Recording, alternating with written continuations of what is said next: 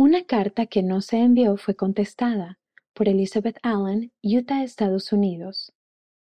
Vi la carta en el bolso de mis escrituras y la abrí. Estoy tan contenta de no haberla enviado. Mis maravillosos padres recibieron en su hogar con los brazos abiertos a cuatro hijos varones y a mí, su única hija, en rápida sucesión. Siempre nos hemos sentido cerca el uno del otro, incluso más de los cercanos que somos en edades. Nos hemos apoyado mutuamente y tenemos muchos recuerdos preciados del tiempo que pasamos juntos. Siempre hemos sido tan buenos amigos.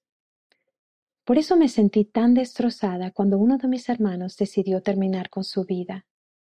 Me preocupaba que mi corazón no fuera capaz de aguantar el dolor, aunque dolor no es realmente la palabra adecuada. No hay palabra lo suficientemente fuerte que pueda transmitir la horrible experiencia de perder a un ser querido que se ha suicidado. Pone tu mundo al revés. Me apoyé en el Señor para que me ayudara a cuidar de mi familia y a cumplir con mis demás obligaciones, a la vez que lidiaba con las preguntas angustiosas del alma sobre mi hermano y su muerte. Cuando le pedí ayuda al Señor, tuve la impresión de escribir mis preguntas en una carta al profeta. Pensaba que realmente mis preguntas eran tan grandes y profundas que solo un profeta podría darles respuesta, pero sabía que tal vez no hacía falta enviarle una carta al profeta Dudaba, pero luego recordé el éxito que había tenido en el pasado al actuar en cuanto a las impresiones recibidas.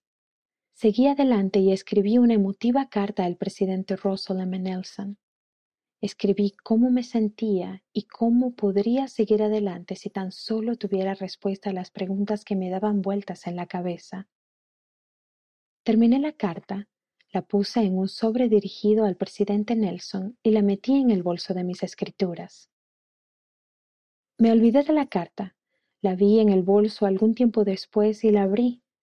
Mientras la leía, me di cuenta de que mediante la fe y mi propio estudio de las escrituras, la oración, la asistencia al templo y la paciencia, el Espíritu Santo me había guiado las respuestas de cada una de las preguntas que había escrito me sentí cerca del Salvador y de su amor.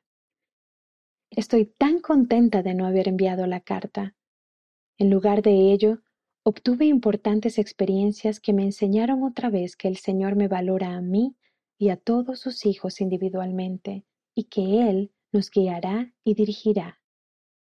Una vez pensé que mis preguntas eran tan complejas que solo un profeta podría darles respuesta pero he llegado a conocer por mí misma la verdad de estas palabras del Salvador. No os dejaré huérfanos, vendré a vosotros. Juan capítulo 14 versículo 18.